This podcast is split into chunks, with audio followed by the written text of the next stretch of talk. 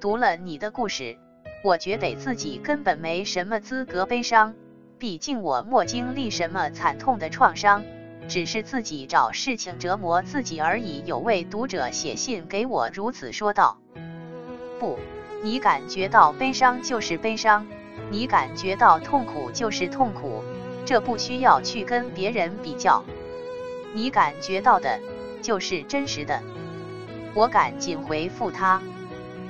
其实，这段话并非我独创，而是来自于人本主义心理学家 Carl Rogers 所强调的现象场 （phenomenology）。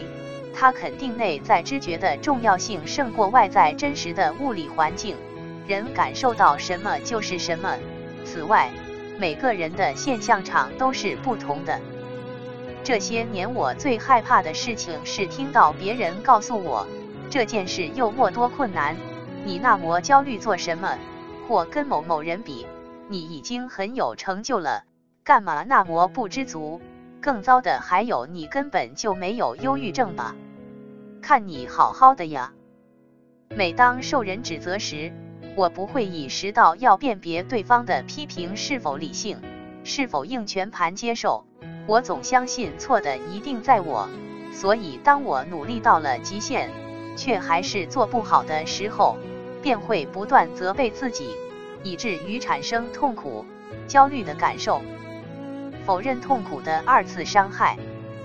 学习心理学的过程中，我慢慢理解，尽管内心情绪翻腾如海啸，原来外人是看不出来的。只不过，即使那些负面情绪没有表现出来，但是那些焦虑到要把胃呕出来，痛苦到想掐死自己。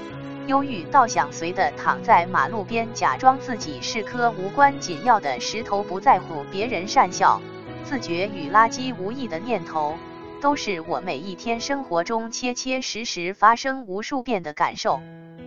每回听到有人否认我的痛苦感受时，内心的疼痛便加剧至一时抽离身体一般，解离，不晓得自己该如何存在于世上。因为那些让我之所以是我的情绪与性格被否认掉了，我的感受被别人认为是假的，以至于我不知道什么是真的。如果连自己的感受都不能相信，那我还能相信什么？若我的性格不被允许存在，而我又没有其他选择，那么我是谁？我该怎么存在？我连悲伤的权利都没有。那么我存在的意义和资格仍成立吗？换个角度看自己与他人，学习现象场这个概念，给了我相当大的慰藉。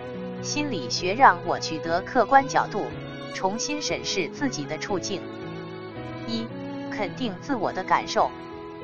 我开始知道，即使这件事对别人来说无关紧要，但只要你认为他对你是有压力。会产生痛苦的，那么那些感觉就是真实的。在别人恶意批评你，或是对你的感受说出不负责任的评价时，你不需要再帮助其他人攻击自己，认定自己无病呻吟。唯有接纳自己真实的感受，才有办法拟定对策，改善问题。二，了解他人的局限性。这年头很流行讲内心小剧场，我也这样比喻好了。在雪梨歌剧院外头散步的观众，不可能看看建筑物就了解内部表演有多么精彩，唯有身在场内，屏气凝神跟住演出者一起呼吸的观众，才能理解表演的跌宕起伏与价值。忧郁症患者就如同一座雪梨歌剧院。其内心的情绪变化就是那些精彩的表演，唯一不同的是，这里多半只上演悲剧，而一般没有受过训练的普通人，就像是在歌剧院散步拍照的观光客，他们看住我们的脸，并不能感受我们的忧郁。只有那些跟患者真实相处过的人，学习过精神疾患知识的人，以及受过专业训练的心理师。他们曾经有看过表演的经验，或是利用门票同理心走进我们的内心剧场，和我们一起体会那些情绪，才能理解我们为什么有这些感受与行为模式。我以前会觉得非常感伤与寂寞，为什么别人都不懂我呢？我真的很痛苦啊！为什么大家都觉得我小题大做？我是真的很想死，为什么大家都觉得我在开玩笑？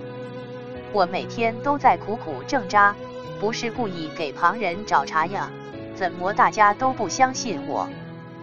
我很怕被别人说你就是草莓族。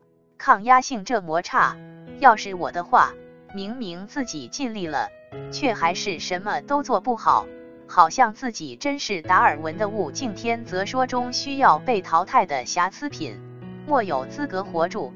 坦然的接受自己将被天择掉的现实，才是识时务者为俊杰。